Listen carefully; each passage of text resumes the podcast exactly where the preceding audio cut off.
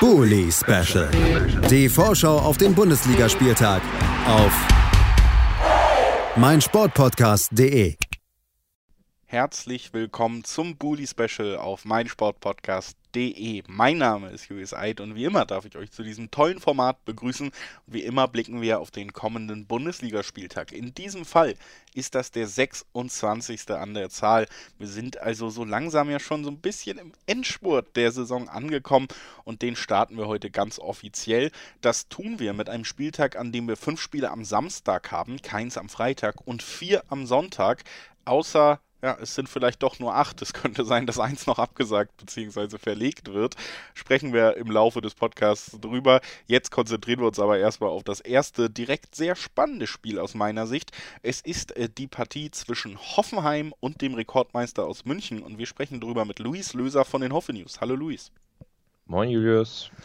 Ja, Luis, äh, lass uns äh, direkt mal auf die TSG dann erstmal blicken, bevor wir über die Bayern so ein bisschen reden. Da läuft es ja wieder rund. Interessanterweise sich so ein bisschen bestätigt, was, was wir nach der kleinen äh, Niederlagenserie sozusagen gesagt haben, nämlich, dass Hoffenheim eigentlich trotzdem ganz gut war und man konnte direkt anschließend mittlerweile wieder vier Siege in Folge für die TSG.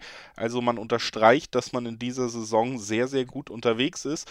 Der letzte Sieg, das war dann ein 1 zu 0 in Köln. Das haben auch nicht alle geschafft in dieser Saison. Wie hast du das Spiel erlebt?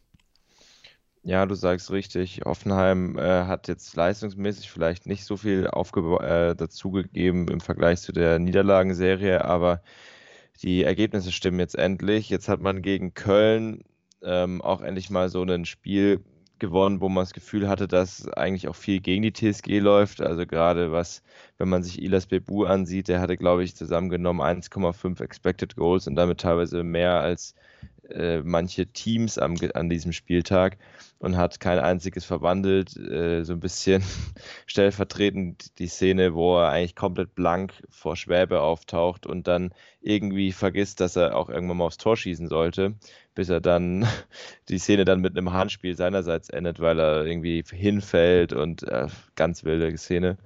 Und am Ende muss es dann ein Verteidiger richten mit Stefan Posch, der das 1 zu 0 macht und Hoffenheim dann ja, auch auf Kölner Seite dann eigen, einige Chancen, die sie vergeben, aber hoffen wir meiner Meinung nach trotzdem dann mit einem verdienten Sieg letztlich. Und ähm, ja, so, so ein Chancenbucher darf man sich natürlich gegen Bayern nicht erlauben. Da sollte man seine wenigen Chancen, die sich dann einem bieten, auch äh, ein bisschen besser nutzen und ausspielen. Gerade so Kontersituationen hat Hoffenheim ja schon gegen Bielefeld gezeigt, dass sie da ein bisschen äh, verschwenderisch mit umgehen und das war auch gegen Köln ähnlich. Was ich wiederum positiv fand, war, dass die Dreierkette, obwohl ja ein großer Teil gefehlt hat, also äh, Hübner mit Corona-Erkrankungen, Bicakcic weiterhin immer noch verletzt, äh, der Langzeitverletzte äh, Chris, Chris, Richards war auch noch nicht dabei. Ich glaube, der wird auch am Wochenende nicht dabei sein. Harvard Nord war mit dem Faserriss. Also ein Haufen Ausfälle in der Innenverteidigung und trotzdem hat es gut geklappt. Ich fand da auch Kevin Akpoguma sehr gut, der ja auch immer wieder mit nach vorne gekommen ist bei eigenem Ballbesitz und da nochmal ein bisschen für Gefahr, Gefahr gesorgt hat, ähm, zusammen mit David Raum auch. Und ähm, ja, dann bin ich mal gespannt, wie sich das gegen Bayern aufstellen wird. Da könnte sein, dass dann Kevin Vogt in die Startformation rückt. Der hat ja jetzt auch sein Comeback gegeben nach seiner Adduktorenverletzung, die er sich gegen Wolfsburg zugezogen hatte. Und ähm, ja, man muss auf jeden Fall diesmal seine Chancen, wie gesagt, besser nutzen. Hinten wird es natürlich auch schwierig nach dem 7-1 der Münchner, dass man da äh, nicht viel zulässt. Äh, wird eine deutlich äh, größere Aufgabe als Köln noch. Aber momentan sieht es ja wirklich gut aus, auch mit, dass man jetzt auf Platz 4 steht, nur noch zwei Punkte Rückstand auf Leverkusen, zwei Punkte Vorsprung auf Leipzig. Ich glaube, das hätten viele nicht erwartet. Ist auch äh, die beste Saison seit langem. Ich weiß gar nicht, ob man jemals so einen guten, so eine gute Ausbeute nach so vielen Spieltagen hatte. Also dahingehend momentan sehr viel Positives mitzunehmen. Was die Leistung angeht, stimmt's. Was die Punkteausbeute angeht, äh, stimmt es. Du hast es angesprochen, mittlerweile ja sogar zwei Punkte Vorsprung auf Leipzig auf einem Champions League Platz und das eben vor dem 26. Spieltag, also eine sehr gute Ausgangslage. Jetzt mal blöd gefragt, das ist tatsächlich eine Frage, die ich mir im Vorfeld unseres Gesprächs gestellt habe und ich möchte sie gerne an dich weitergeben. Wie viele Mannschaften sind denn besser in dieser Bundesliga gerade als Hoffenheim überhaupt?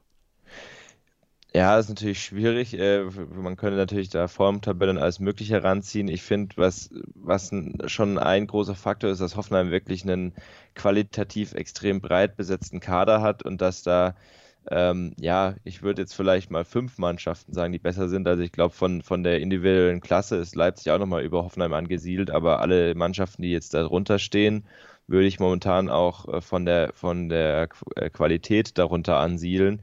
Jetzt ist es ja auch schon, ähm, sind es ja schon ganze sechs Punkte Vorsprung auf Union Berlin auf Platz sieben. Also es sieht ja so aus, als würde sich da jetzt so ein Vierkampf um Europa League und Champions League entwickeln zwischen Leverkusen, Hoffenheim, Leipzig und Freiburg.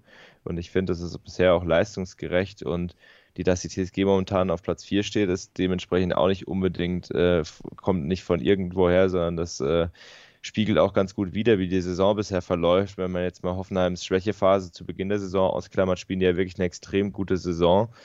Ähm, am Torverhältnis zeigt sich halt nochmal, wo sie dann, wo es dann manchmal hadert.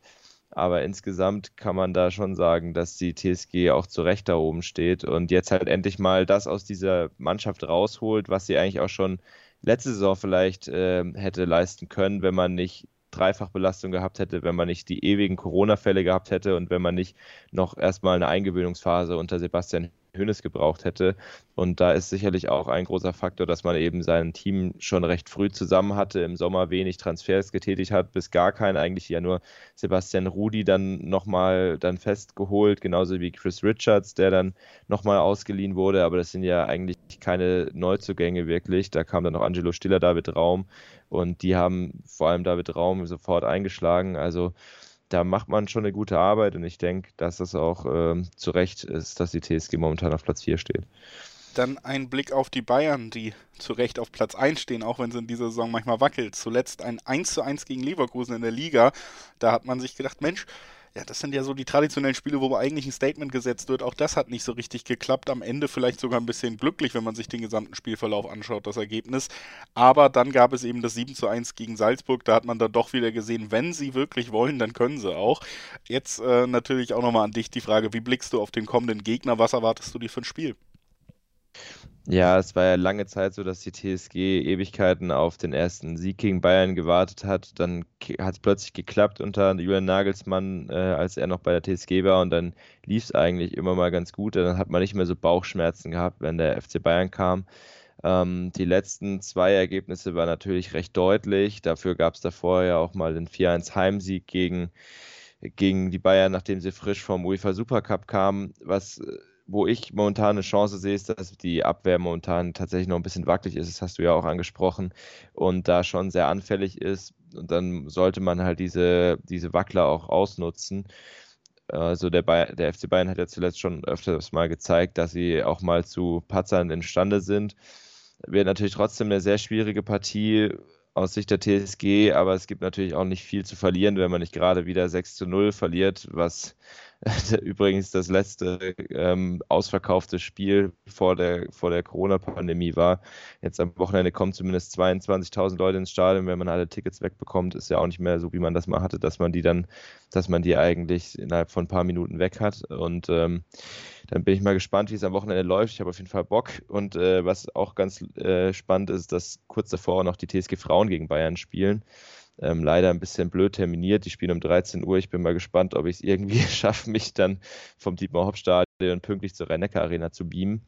Hätte man vielleicht anders äh, lösen können, aber wird auf jeden Fall ein interessanter Doppelspieltag.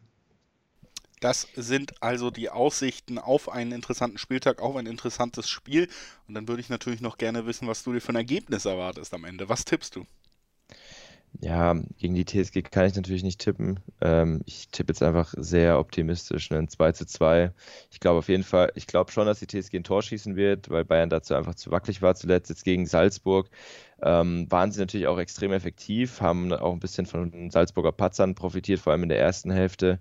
Also wenn ich mir da so das 2-0 angucke, wo, wo einfach ganz dämliche Elfmeter und das das 3-0 war ja auch ziemlich wild, wie da der Torwart rausgerannt kam und dann viel Glück, dass dann auch der Ball genau am Pfosten und dann genau vor Lewandowskis Füßen landet. Trotzdem natürlich ein verdienter Sieg, aber ich glaube, äh, ein Tor wird die TSG auf jeden Fall schießen und vielleicht gibt es ja dann überraschendes Unentschieden. Das Tor, das rechne ich auch ein, aber ich mache es mir mal leicht und tippe einfach die Bayern. Es ist der langweilige Sicherheitstipp in dieser gesamten Bundesliga, aber ja, 1 zu 2, enges Spiel, viel Tempo drin, am Ende Sieger aus München. Das ist erstmal mein Tipp. Es würde mich aber auch nicht komplett überraschen, wenn Hoffenheim hier was mitnehmen kann. Wie gesagt, gerade spielerisch eine sehr, sehr starke Mannschaft in dieser Saison. Ich bedanke mich bei Luis Löser von den Hoffen News, dass er heute bei uns war. Danke dir, Luis. Sehr gerne. Wir, liebe Hörerinnen und Hörer, hören uns nach einer kurzen Pause direkt wieder mit dem nächsten Spiel. Freiburg gegen Wolfsburg, aber kein Burgfrieden. Gleich nach einer Pause. Schatz, ich bin neu verliebt. Was? Da drüben. Das ist er. Aber das ist ein Auto. Ja, eben. Mit ihm habe ich alles richtig gemacht. Wunschauto einfach kaufen, verkaufen oder leasen. Bei Autoscout24. Alles richtig gemacht. Wie baut man eine harmonische Beziehung zu seinem Hund auf? Puh, gar nicht so leicht. Und deshalb frage ich nach, wie es anderen Hundeeltern gelingt, beziehungsweise wie die daran arbeiten. Bei Iswas Dog reden wir dann drüber. Alle 14 Tage neu mit mir, Malte Asmus und unserer Expertin für eine harmonische Mensch-Hund-Beziehung, Melanie Lippisch. Iswas Dog mit Malte Asmus. Überall, wo es Podcasts gibt. Bully Special. Die Vorschau auf den Bundesligaspieltag auf meinsportpodcast.de. Schatz, ich bin neu verliebt. Was? Da drüben. Das ist er. Aber das ist ein Auto. Ja, eben. Mit ihm habe ich alles richtig gemacht. Wunschauto einfach kaufen, verkaufen oder leasen. Bei Autoscout24. Alles richtig gemacht.